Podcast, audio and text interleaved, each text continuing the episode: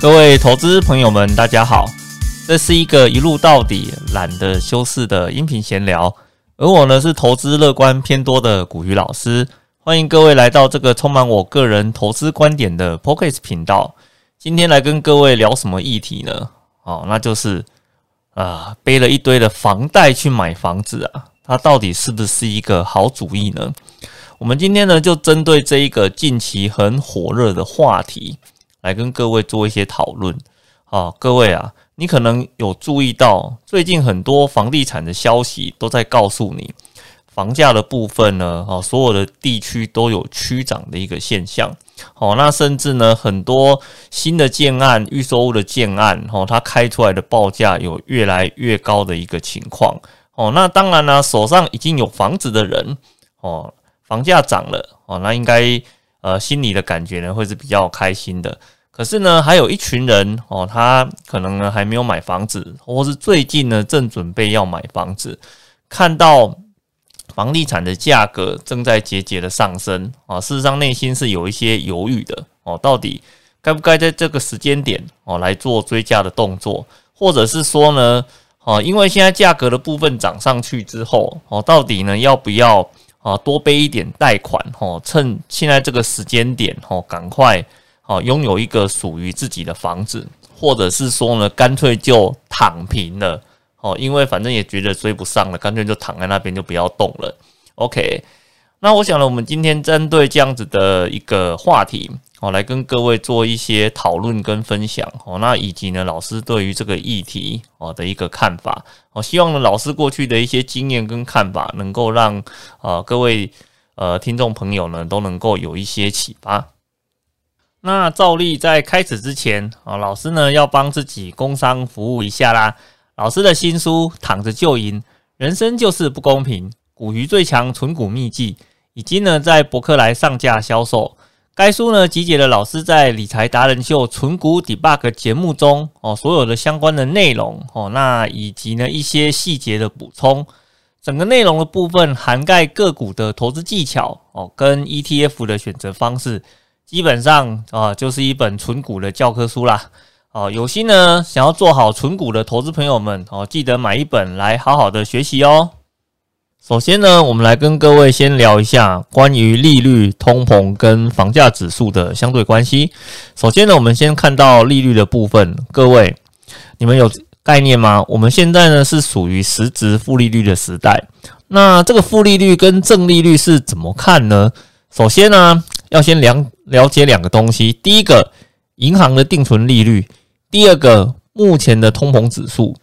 那以政府的管制概念来讲，哦，世界各地的政府都把通膨的管制要求控制在两个 percent 以下。所以，当你呢今天资金呢放在银行里面，把它给存起来的时候，理论上它会付利息给你嘛，对不对？那你今天如果利息有超过呃所谓的两趴的通膨。哦，那我们就把它称为说，这是一个正利率的时代，就代表你今天的资金呢，随着时间过去之后，增加了两趴的价值哦。但是呢，你的通膨呢比两趴还低哦。随着时间过去，你的钱啊越来越有价值哦。我们把它称为叫做正利率。可是如果反过来讲，你今天把钱放在银行的定存里面，随着时间。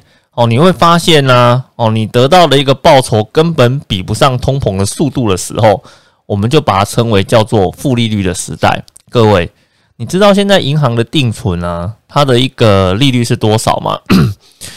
银行目前的定存利率啊，大概是在零点八到零点八五这个区间。诶，各位，这个数字啊，很低呀。哦，真的，这个数字非常非常的低吼。那可是呢，我们通膨的指数，刚刚前面跟各位简单的聊到了，我们要控制的指数是维持在两个 percent 以下。那各位，零点八跟两个 percent 这两个数字放在一起，就代表什么？就代表通膨每年涨两趴，可是呢，钱放在银行每年只增加零点八四。那你想一下。你的钱如果放在银行里面，哦，是不是呢？随着时间就被不停不停的给侵蚀了，就代表着你的购买力，哦，随着时间越来越低。所以呢，我们现在呢是处于一个实质负利率的时代。哦，这是第一个。第二个，通膨。事实上哦，通膨呢有好几种不同的形式，有所谓的输入性通膨，跟所谓的呃本土型的通膨。那输入性通膨的部分，我想各位可能比较有感觉啦，哈，因为随着呢那个航运类股啊塞港啦，然后货运不顺啊，然后整个那个船运的价格全部都往上走之后，很多进口的原物料的部分哦，是让价格呢全部都涨上去了。哦，那这些东西涨上去之后，就会影响到，如果我们今天的产品是用到这些上涨的东西的原物料，哦，它去构建而成的，哦，相对来讲，它的成本会要做转嫁嘛，所以就会产生一个所谓输入性通膨的现象。但是呢，除了这种所谓的输入性通膨，还有一种呢是我们的一些比较基础的供应需求。它如果也涨价了哦，它就会造成一个本土性的通膨哦。那这个两个基础是什么哦？油跟电哦，汽油的价格跟电的价格因为你今天生活在这片土地上啊，油跟电这种东西你不能没有嘛，对不对？你今天没有油，那你的一些运输啊、交通啊，全部都出问题了嘛？你要怎么去上班啊？对不对？啊，那你如果没有电啊，那还得了啊？啊，什么电视啊，一些啊，你生活上用得到所有的东西啊，几乎都没有办法运作嘛。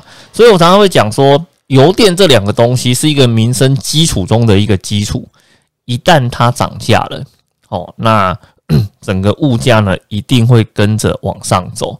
那各位，我们把油跟电这两个东西哦分开来看，各位你们知道吗？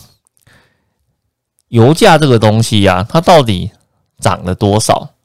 哦，我们今天如果把数字摊开来看，哈，油价这个东西呀，在过去一年半的时间里面，哦，它呢足足涨了六十个 percent。各位你要听清楚啊，涨了六十个 percent。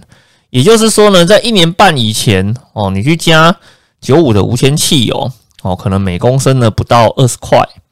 可是呢，你现在呢去加油站加九五的无铅汽油。你的价格的部分的话呢，可能已经来到三十二块，甚至到三十三块以上的一个水准了。那我问你，你如果是一般人啊，也许呢，你说你上班啊，那个汽油用的不多哦，一点点的涨幅你 OK 啦，你承受得住。可是如果今天你是运输业者呢，哦，大量用油的呢，哦，这个涨幅的话，足以把它所有的获利全部都吃掉。哦，在 哦，再加上呢，这个运输的过程中。哦，它服务的呢，可能不只是人的部分，还有服务到一些物流货品的部分。那这些全部都会反映在它的服务价格上面。所以涨了六十趴哦，那这些相对应的东西，哦，使用到运输服务的这些东西，哦，基本上都会跟着出现涨价。那另外一个的话呢，则是电哦，电的部分啊，算是有一个好消息啦。哦，就是我昨天在看新闻的时候，有发现到。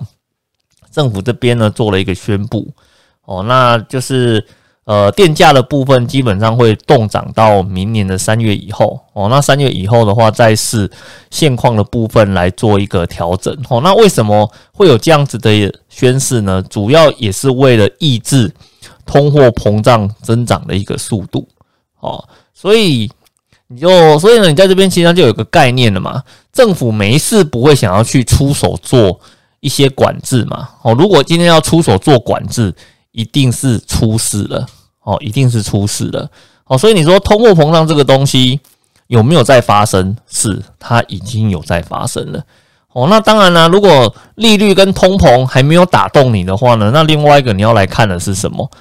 房价指数，哦，房价指数，事实上，哦，老师呢有去参考过那个信义房屋的房价指数。然后把最近这几年的资料哦，全部把它调开来看，基本上哦，房价指数呢每年的增幅啊，大概是在三个 percent。诶，其实这个数字哈会跟通膨的数字可以对得起来哦。我们常常在讲说，房地产呢是属于抗通膨的一种产品。那为什么它能够抗通膨呢？就是因为它房价的一个涨幅啊，可以比通膨来的高嘛，才能够称为抗通膨啊。是不是？所以今天你的通膨指数是二，然后呢，房价指数呢是三哦，那就代表呢比你多了一个 percent 哦，那就代表它确实是有抗通膨的一个效果。在过去每年的房价指数大概是以三个 percent 的速度哦在做增长的一个动作，可是哦各位在二零二零年的三月过后哦发生了一件事情哦，就是呢因为疫情太过于严重。哦，然后导致呢很多的经济的活动出现停摆，所以世界各国的政府啊都不约而同的做了一件事情，哦，叫做降息，哦，叫做降息，哦，那降息的目的是什么？第一个要刺激经济嘛，第二个的话呢，就是为市场注入更多的资金，哦，来帮助呢景气能够早点复苏回来。可是你降息之后。对房地产有没有造成影响？有，就是呢，你买房地产的付出的成本变得更低了。我们常在讲说，通常降息这件事情是有利于房地产的，升息这件事情呢是不利于房地产的。所以呢，我们在看信义房屋的房价指数的时候，你会发现一个呃非常明显的一个涨幅哦，就是在二零二零年的 Q two 开始，房价的指数。就已经不再是过去的所谓的诶大概三趴的稳定去做增幅喽哦，它一口气跳到六个 percent 哦哦，甚至呢中间有一度呢超过十个 percent 的一个涨幅哦。即使是呢老师今天在录节目的前呃之前呢去看了一下目前的一个现况哦，哦也也还是维持在六个 percent 以上哦。所以呢这就代表什么？你降息之后啊，很多人。他有嗅到了通膨的味道，所以呢，他提前去做了买房交易的这个动作哦。所以呢，我们在看整个房地产里面，它有几个呃参考的资料哦。当然，一个是信义房屋的所谓的房价指数嘛，好，那一个的话呢是住展哦，它的一个呃房市景气的风向球哦。那在过去的话，大概都维持在黄蓝灯啊，甚至蓝灯啊。那目前的话呢，已经。调整到是绿灯的一个状态了哦。那另外一个的话呢，则是内政部那边有一个所谓的平均移转的动数哦。那如果呢这个统计资料没有什么意外的话哦，到年底哦，整个台湾全年的移转动数呢将会创下近期新高的一个记录。所以这代表什么？哦，这代表很多人都察觉到哦通膨的这件事情，而开始去预做准备。哦，开始去预做准备，而呢，去买房地产啊，这个东西呢，是很多人在认知上，哦，它是一定可以抗通膨的一个产品呐，哦，所以很多人就跑去买了。然后，包含老师在住家的附近啊，偶尔去逛逛那个房仲的店头啦，哦，或者是跟房仲的朋友聊聊天呐，哦，事实上他们都告诉了呃我一件事情哈，就是。目前的房子啊，只能以供不应求来形容哦。只要是条件好的物件一上架哦，马上有人来约看哦。而且呢，约看的组数啊，不是一组两组哦，可能一次十几组哦，要赶着要去看哦。然后整个议价的过程啊，出价的速度啊，都比以前快的非常非常的多哦。所以呃，房东这边呢，也有感应到那个整个房地产交易的热络嘛哦。那哦，那事实上就在反映很多人对呃这件事情的预期啦。哦，不过如果你今天呢，你有准备哦，想要去买房地产哦来做抗通膨的准备的话，哦，那我们还是会跟你做一点点提醒哦，就是并不是买的房子就一定抗通膨哦，你一定要记住这件事情哦，因为房子。你买了之后呢，你的地点还是很重要的哦。比如说，你今天买这个荒郊野外没有生活机能的地方哦，那个地方的房呃那个房价能不能抗通膨呢？基本上你要打一个 question mark 在那个地方哦。哦，那另外那另外一个话，你要注意的就是说，你今天买的这个房子啊，它是不是有生活机能的？哦，是不是呢？没有太多的一个。呃，一个那个所谓的闲物设施在那个地方哦，如果是有机能性良好的，而且呢没有太多的一个呃闲物机能的呃那个闲物设施在附近的话哦，那我想它哦能够产生抗通膨的效果哦，应该是会比较明确的哦。所以如果你对于呃近期的房地产的交易的热络是有兴趣的哦，想要透过房地产呢来做一个抗通膨的话呢，还是有一些东西你必须要去呃注意到的哦。那当然，谈到房地产这样子的一个议题啊，哦，事实上，呃，就有很多人会反映啊，比如说你的房价哦，那涨上去了嘛，那更多人的话呢，又在反映说呢，他就更加的买不起房啊，然后呢，希望。政府可以推出一些措施啊，来做一个所谓的打房的动作啦，把房价给打下来啦，让更多的人可以去做入住的一个动作啦。哦，那当然这是你在近期都会听到的一些声音呐。哦，但是我坦白跟各位讲，哦，啊，其实这个声音会跑出来啊，在很多时候，呃，可能会跟选举有一些关联性啊，因为可能最近一两年又准备要选举了嘛，对不对？哦，那只要每每逢选举呢，必出现居住争议这样子的一个议题，然后呢，选完之后呢，居住争议呢，很快就又不见了哦。所以你说这个东西最后会不会成真？哦，那我只会呃提醒各位听众朋友，你要去思考一个问题，哈，就是呃打房这样子的一个措施啊，哦，到底呢是？对很多人有利还是对很多人不利哦？因为每个政策要做下去的时候，你必须要考虑到到底它影响的人是多的还是少的哦。那在以台湾目前来讲，整个自住的比例呢超过七十五个 percent 以上，也就是说，你如果今天打房打下去，我们很简单来讲哦，就是。七十五趴的概念就是呢，你只要打房打下去，把房价给打下来了，它会出现几个现象。第一个呢，就是这个台湾的土地上百分之七十五的人，他的资产是受伤的。好，这这是第一件事情。那第二件事情的话是，很多人呢利用房地产在做一个资金上面的贷款跟。跟周转哦，今天你把房价打下来之后的话，你有有可能就会造成这些人哦，他在资金周转上呢突然出现了一些问题，或是说呢贷款的成数不足，贷款的价值不足哦，然后会产生很多呃衍生性的呃很产生很多衍生性的一个东西啦哦，所以当然了，我会觉得说政府的话，他要去做一个政策哦，他必须做很多。呃，面向性的一个思考了哈，比如说像我们最近又看到说是要做什么囤房税嘛，对不对？那其实这种东西会不会有效哈？我觉得要看呢哦，或者是说有人想说赶快升息啊，升个四码五码啊，然后呢那个利率飙升上去的话，那整个房价就会掉下来了。我我觉得这些很多都是一个。呃，单一面向，站在自己的角度看事情，呃，所下的一个结论，哈，哦，比如说，你说，我们今天讲的比较实际一点的，哦，在今年来讲，有做了几个措施嘛，哦，比如说今年有上一个所谓的房地合一税二点零嘛，哦，还有一个所谓的实价登录二点零嘛，那当初这两个机制呢，不也是在打着居住正义的大旗？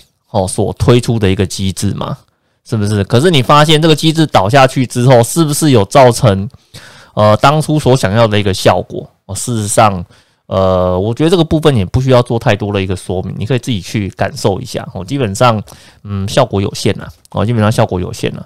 然后另外一个的话呢，像现在又要讲说升息这件事情好了，诶，升息这件事情呢，换一个角度来讲，现在在缴贷款的人。哦，他呢要付出的利息变多了，可是啊，你要买房子的人呢，你要缴的利息也是变多了，这是第一件事情。第二件事情的话呢，是你能够放，你能够拿到的层数跟那个放贷的金额也下降了。哦，基本上这是连，这个是连带的关系哦，这是连带的关系哦。所以你说升息，你说升息呢，一定可以打房吗？哦，这个这可不一定哦。哦，那另外一个话就是升息之后，它影响的不是只有在房地产交易的这一块，它所影响到的话呢，还有呃台湾本身的汇率问题。哦，那还有呢很多的一个厂商啊，它是透过呃变动利率去做一个借贷的一个动作。哦，那你的房价，你今天呢呃你今天升息之后，他们相对应的一些利率也全部都调涨了哦，反而有可能会造成很多的中小型的企业哦，他们的周转哦会出现不灵的一个现象。所以为什么哦各位呢都会发现到今天的一个政策要导入的时候，一定要有很多的酝酿哦，很多的一个讨论哦，最后才会把它呃实施到现场里面去。其实这都是有原因的啦哈，所以今天呢你。也不要太期待，就是做了一个什么东西就可以把啊一个所谓的需求啊或者价格给打下来。我觉得这个呃期待上的是有点太过头了。而且就政府的角度上面来讲，哦，政府去控制房地产的价格，这个是有问题的哦，这是有问题的哦。那政府它真正要做的是什么？就是呢，让想住的人哦可以。住得到房子哦，可以住得到房子，所以你看，像政府最近在推什么，在推所谓的公宅嘛，哦，或者是说呢，你在做一些什么公益的租赁啦，哦，那或者是说呢，在做一些租屋的补贴啦，哦，那这些都是在干嘛？这些的话呢，就是要让更多的人哦，那可以呢比较轻松的去呃得到他想要的一个所谓的。居住嘛，哦，对不对？所以你要本质上，你要搞要搞清楚哈。居住正义不等于买房正义哈，这是两件事情哈。居住正义的话，指的是今天呢，哦，人民呢有居住的权利哦，所以政府的话呢，就要创造出呃足够的环境跟条件，让所有的人都住得起。但是呢，他并没有所谓的责任，一定要让所有的人买得起。哦，这我觉得这是两个概念呐。好，所以我们在这边的话呢，在一开始，现在跟各位谈一谈关于利率啦、通膨啦、房价指数啦，以及呢我们现在呃对于呢房地产的一些议题，哦，老师目前的一个看法，哦，大概是这个样子。那接下来的部分就来跟各位聊一聊啊，关于买房地产的一些观念。哦，那这有些观念的话，就是。我们从以前到现在啊，对于这个市场的一些观察，以及呢，我个人对这件事情的看法。首先呢，我们要跟各位讨论的哦，就是今天你到底是在买房子哦，还是呢在买一个家？这是一个完全不一样的想法。因为为什么？如果呢，你纯粹只是要找一个可以居住的地方。你也可以说呢，我租一辈子嘛，对不对？好，我从年轻租到老，只要呢房东愿意租给我，哈，我就呢一直付房租，反正就可以达成所谓呃居住的一个期待嘛。可是呢，你要想哦，如果你今天成家立业的话，呃，租房子的地方呢，能不能够成为一个真正的家？哦，当然每个人的想法跟期待不太一样哦，但是对我来讲，啊，我觉得呢。住在别人的房子下面哦，就是有点寄人篱下的感觉哦。那个地方虽然呢全家人都在一起，可是那个感觉呢就不太像是一个真正的家哦，只能当做是一个呃临时的居所哦。所以像老师早期啊，一开始来北部这边工作哦，那也是呢在外面去呃租房子哦。当然了，在呃，租房子的这个过程里面呢，哦，那当然房东本身的也是蛮好的，哦，那愿意配合我们的一些相关的要求，哦，那但是你住在呃别人的房子里面，哦，终究呢就是有一点点，嗯，不是那么的踏实，哦，比如说呢，你想要买家具，我感觉好像也没什么必要买家具，因为买了也不知道要干嘛。哦，买家电呢，好像有点浪费。如果以后买了房子之后还要搬，很麻烦。哦，那个房东提供什么就摸摸啊赢哦，对不对？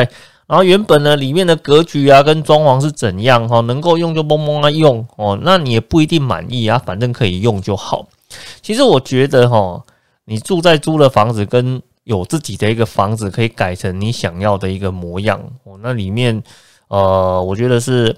还差蛮多的啦，哦，还差蛮多的啦，哦，所以，呃，所以如果你在能力许可的情况之下，哦，我们都会建议说，各位最好能够去买一栋自己的一个房子然后就算小间也没有关系，就算呢是两房也没有关系哦。那总比呢你去呃永远去租房子会来得好哦。那当然很多人都会跟你讲说，哎呀，老师啊，现在去买房子，那个房价那么的贵哦，对不对？那我现在买了之后，我不就变成是一个屋奴了吗？我一辈子赚的钱的话，全部都投到房地产。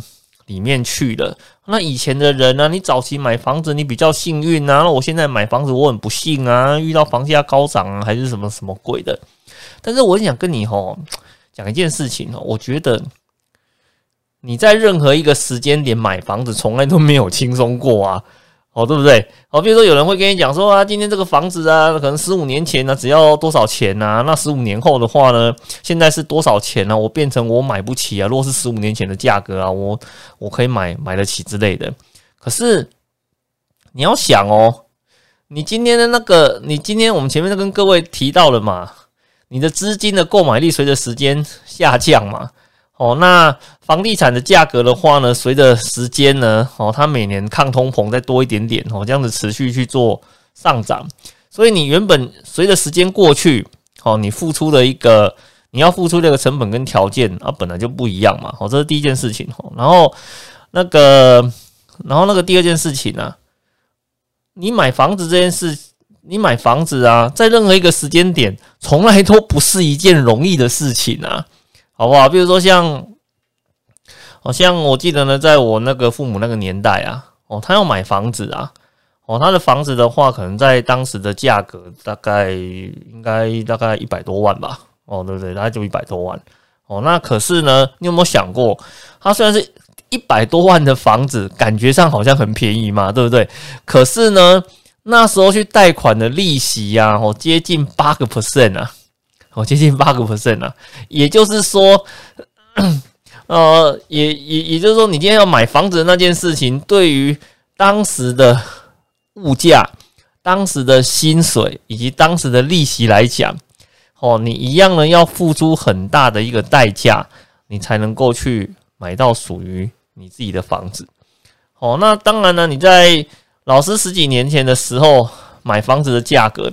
跟你现在去买房子时候的价格，事实上呢，每个不同的时间点，你的利率的条件、环境的条件跟薪水的条件，本来就全部通通都不一样啊！我从来没有听到有人跟我讲说，我在哪个时代买房子特别的轻松跟便宜，就没有这回事嘛，对不对？哦，那。所以呢，你会讲说啊，那个我现在的价格是多少？以前的价格是多少？所以以前的负担比较轻哦。我觉得你这是拿现在的价格看过去哦，所得到的一个呃想法哦。事实上呢，你人在那个当下里面哈，一定呢有一些条件哦，让你去想要去买房子这件事情，事实上并没有你想象中的这么的轻松。所以不管在任何一个时间点哦，任何一个时代买房子，原本都是要。付出一些代价的嘛，哦，那原本呢都不是一件很容易的事情，因为事实上说到这边呢，啊，我就会想起，哦，老师呢当年在买房子的时候啊，哦，我觉得呢那也不是，呃，也不是一件很轻松的事情，然后甚至呢是一种把你的身家全部都压下去的感觉。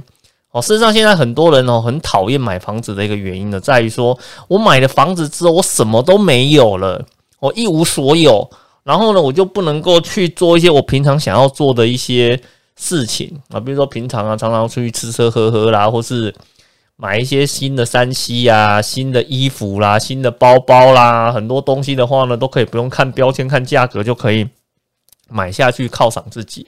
可是你买了房子之后，感觉你手上的财产呢，瞬间被清空归零哦。然后呢，你必须要省吃俭用的去买这个东西哦，感觉很苦哦。事实上，确实是这个样子哦。我当初买房子的时候啊，哦，我的高兴呢，只有在交屋的那一个瞬间而已。哦，真的就只有在交屋的那一个瞬间哦，你有一个感觉，就是说哇，我终于。努力了这么久，哦，终于呢有了一间哦属于自己的房子。可是，在那个当下的晚上，哦，我几乎睡不着觉。好，各位想知道为什么老师会睡不着觉吗？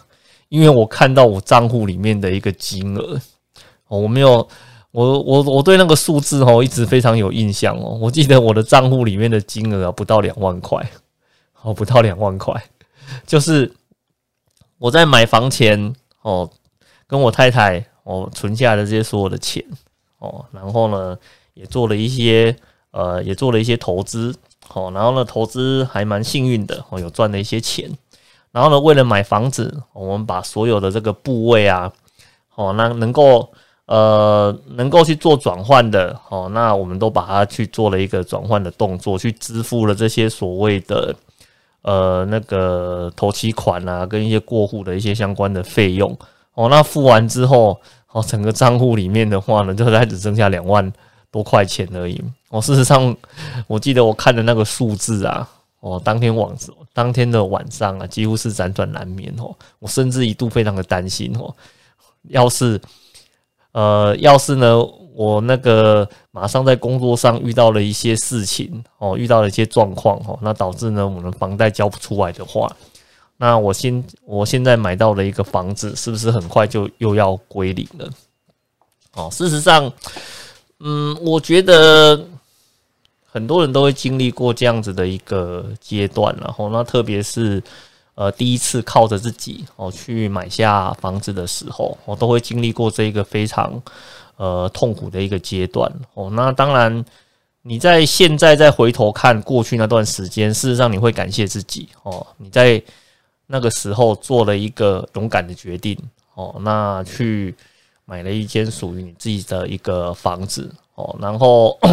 然后你可以呢，靠着这个房子的话呢，去再继续呢去累积哦你的一些资产啊，或者一些动，或者是说呢，对家庭这边有更好的一个照顾啦。哦，然后最重要的是呢，你终于真正的去拥有一个属于你自己的家。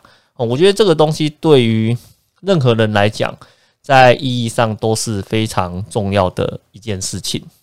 而且呢，我们刚刚在前面的部分也有跟各位提到了嘛，哦，通膨这个东西呀，它每年呢至少以两趴的左右的一个幅度哦，在做哦增长的一个动作。所以你的资金的部分呢，如果没有把它放在适当的位置上面，哦，事实上它就是会造成哦一直不断不断的去贬值嘛。所以呢，你看哦，你今天的钱放在那里。哦，不做任何的一个事情哦，你会贬值。可是呢，如果今天你的钱呢放在一个呃资产上面哦，它就会随着时间哦，慢慢的呢去保护你资金的购买力哦，然后呢，随着时间呢会慢慢的去有增值的一个效果哦，所以这也是为什么呃，在台湾的社会里面呢，经常都会讲说哦，有一句俗语是这样子说的哈，有土司有财，有土司有财。哦，甚至呢，老师有认识一些，呃，那个家里比较，就是从以前到现在，就是家里状况都是比较富裕的一些家族哦，或是一些朋友。哦，事实上，他们家里面都有一个，呃，非常呃特别的一个训示哈，就是不论你要做什么事情哦，那个房地产这个东西哦，只可以买进哦，不可以做卖出的一个动作，因为呢，你只要手上持续拥有房地产哦，它就可以为你带来。呃，足够的一个财富吼，那事实上也确实是如此吼，因为房子本身呢，它除了是一个可以呃居住的产品之外，哦，另外一个的话是房地产本身呢，可以非常容易的去跟银行去做借贷的一个动作哦，那特别是如果你的房子已经缴完贷款的话呢，甚至说你已经呃，或者说你在缴贷款，但是已经缴了好一阵子。哦，你会发现呢，如果你今天呢临时有资金上面的一个需求，你可以直接拿着你的房地产去跟银行去做抵押贷款，或是做增贷的一个动作。而呢，它是怎么去衡量这个房子可以贷多少钱呢？就是以这栋房子目前的建价的价格哦，然后去呃去发放，就是说呢，你可以借到多少钱。所以，你如果今天你的房子随着时间的呃时间的过去哦，价值越来越高的话，就代表你在你这个房子的话呢，可以贷出来的钱就越多哦，它可以很轻松的去移转哦你在资金上面的一个压力哦。事实上呢，我们也可以从银行对利息的一个看法哦，就可以知道呃这样子的一个产品对于银行的保障的感觉到底是多高。比如说你说呃房地产啊，你去做抵押贷款哦，或者做购物贷款，那利率的话大概是。呃，一点三到一点七嘛，哦，那如果是做抵押的话，可能在两趴到二点五趴这样子一个区间。可是你如果是信用贷款，哦，大概七七个 percent 到十一个 percent 呃左右，哦，那你如果呢是做一些什么票券贷款的话呢，大概是五趴，哦，那你如果是做一些什么汽车融资啊。哦之类的话呢，那可能也是七趴到十三趴的一个水准。那如果是信用卡卡债的话，有没有？哦，那个可能就是十五趴以上的吼。所以你会发现呢，利率这个东西就是随着风险而变嘛，对不对？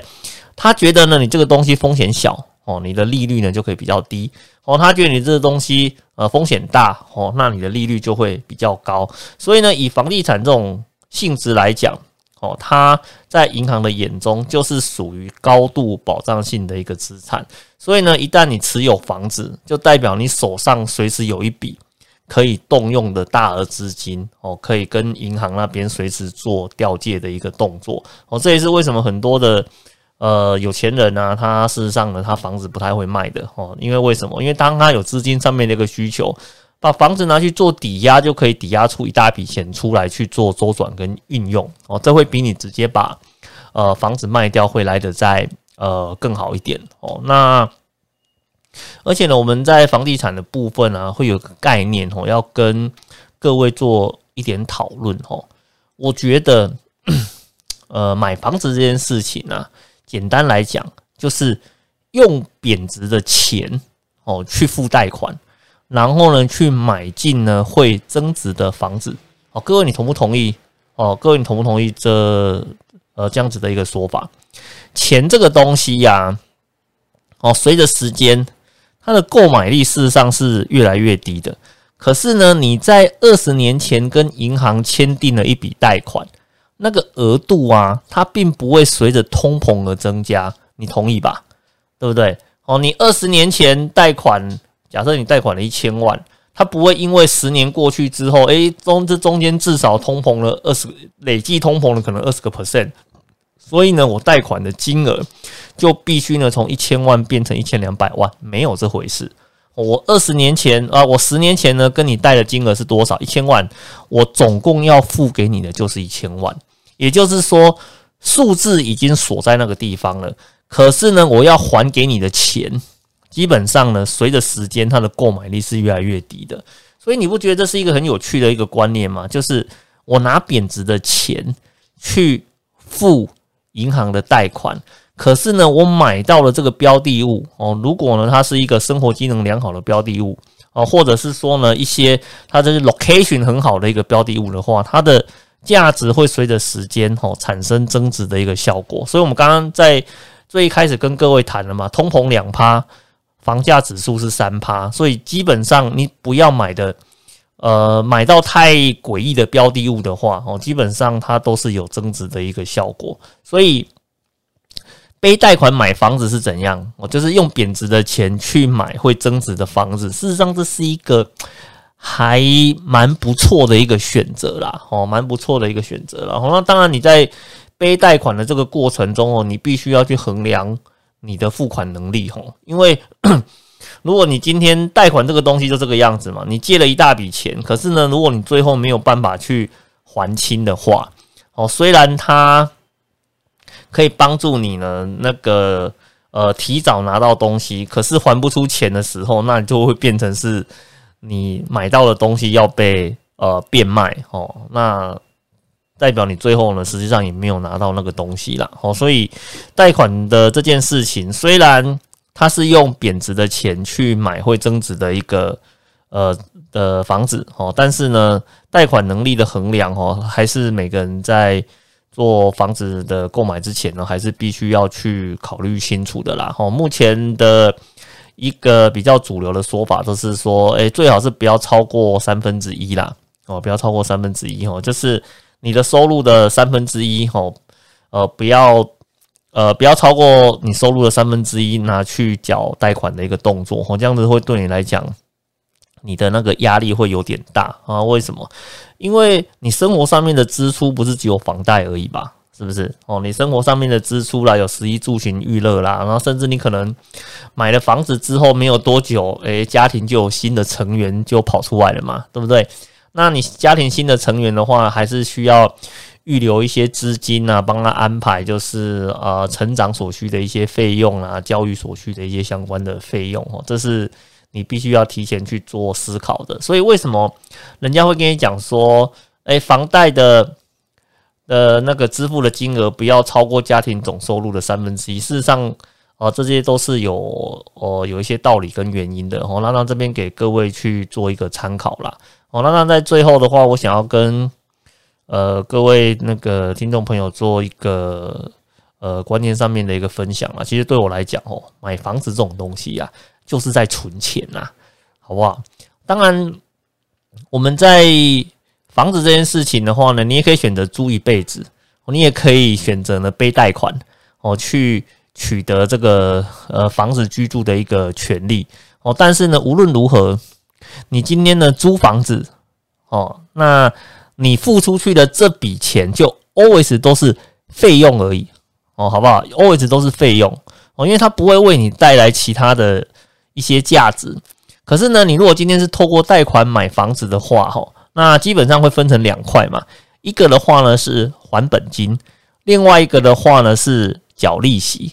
哦，那你今天呢付贷款的利息，在税法上面的话，它是可以扣税的。哦，我我想很多呃投资朋友，如果说你们今天有在做报税这件事情的话，应该是有注意到呃这个东西嘛，对不对？好，我们今天交给银行的利息，事实上是可以做呃报税呃抵扣的一个项目。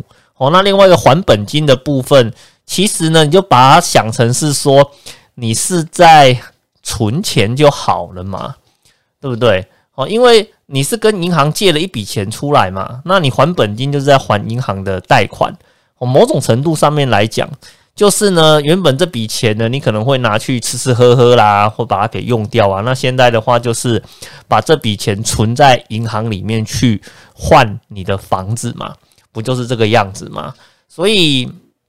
如果你今天你的贷款要比较缴的比较轻松的话，当然你可以选择那种三十年的房贷啦，或者四十年的一个房贷啦。当然，我觉得很多人都会听到说啊，老师啊，不要搞错了，三十年房贷、四十年房贷，这不是一辈子的巫奴吗？或者是说呢，这不是那个代代相传吗？我没有缴清，我的儿子跟女儿要继续还贷款吗？这还得了啊？可是哦，我常常会讲说，呃，很多的。事情呢，都是来自于观念的转换哦。比如说，你今天借了一个四十年的房贷，那我那我想请问你一件事情：你有一定要四十年才还清它吗？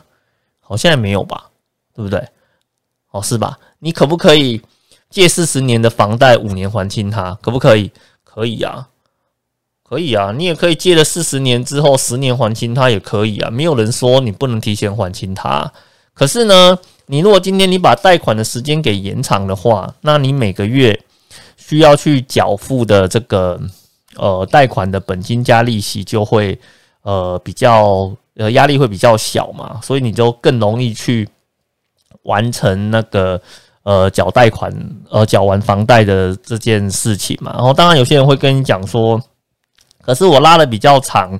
我相对来讲呢，我要支付的利息是会比较多的。可是我刚刚前面也也也跟你提到了嘛，就是说，事实上这利息的部分，它在税法上是可以有一些呃抵扣上面的优势的哦。那而而且呢，你缴了这个利息啊，其实就跟你缴房租的概念会有点像嘛，而且还便宜很多哦，而且还便宜很多。所以有时候我会这样子觉得啦，就是一件事情怎么看，取决于。你用什么角度去切入去看待它？如果说你今天呢，你把房贷买房子这件事情看成就是说，诶，我就是跟银行借一笔钱，然后呢买了房子之后缴贷款当做是付钱，然后我觉得你这个过程会比较开心一点哦。那你如果说今天想要租房子租一辈子，可不可以？可以啊，你也可以租房子租一辈子啊。可是你租房子租一辈子，假设一样是四十年哦，假设啦吼，一样是四十年哦，那四十年缴房贷的哦，他最后呢一定会拿到一栋属于他自己的房子，而且这栋房子如果他当初买的 location 哦跟生活机能不要歪太多的话哦，他到时候要去做处分，他可以拿到的钱可能比他当初投入的钱还要多。可是呢，如果今天你是租房子，哦，那就是打水漂啦，对不对？你今天租了房子的话呢，给房子缴了四十年，呃，帮房东缴了四十年，哦，付了他四十年的一个租金。那请问一下，最后你有得到房子吗？没有，哦，一样是住在里面，哦，那可是呢，一个是住了四十年，缴完贷款拿到房子，最后卖掉呢，还可以把他可能这段时间投入的钱全部都拿回来，哦，甚至更多。哦，那一个的话呢，是四十年缴完之后什么都没有。哦，那你要选择哪一个？事实上，你如果今天对投资的议题哦是比较有概念跟了解的，哦，很多人的选择应该都要是选择要去买房子啦。哦，好不好？那我还是再跟各位提醒，买房子这件事情从来都没有轻松过。哦，任何一个时间点，任何一个时代都没有轻松过。哦，你要考虑的就是。现在在这个时间点里面，你的能力，你可以买到什么样的一个房子？那绝对没有一百分的房子哦，也没有说呢。我你如果说今天我第一次买房子就要买到一百分，我觉得你会很痛苦哦，你会非常非常非常的痛苦，因为呢，一百分的房子通常买不起哦，通常买不起。我们做人是这个样子的哈。要按部就班哦，按部就班，不要一开始呢就把你的目标打到跟天一样高哦，千万不要打到跟天一样高。现在的能力到哪里，哪边是你负担得起的，你就去哪边去找适合你的房子，这样子就好了哦。先 有了一个基础之后，我们后面再来谈说我要怎么让我的基础跟我的优势再扩大，甚至呢慢慢的去拥有一栋。呃，属于自己最理想的一栋房子哦，所以我觉得这个事情跟投资一样了，不要好高骛远呐，好不好？一步一步踏实的来做，我相信呢，各位都可以哦，找到呃属于自己的那个的一个好的一个房子啦哦，所以呢，我们今天呢，关于呃。那个负债买房的这件事情，事实上我的一个结论会是这样子吼，就是负债买房子不会是一个坏事，但是前提你要注意哦，千万不要超过你能力可以负担的一个条件哦。那这样子的话呢，我想，呃，我想呢，你在买房的过程中哦，在负担能力许可的情况之下，哈，早点呢去拥有一栋属于自己的房子，哈，建立一个属于自己的家。我相信对很多人来讲，这都会是一个非常明智而正确的一个选择。OK，好的，那老师呢今天的一个分享，哈，就到这个地方。如果呢你喜欢啊老师的这个频道，哈，有更新的时候，希望能够第一个时间哦那个收到消息的话，那记得要订阅老师的一个频道，哦，那这样子有新的。内容上架的时候，你都可以第一个时间收听哦。OK，好，那我们今天的分享哈就到这边，谢谢各位，拜拜。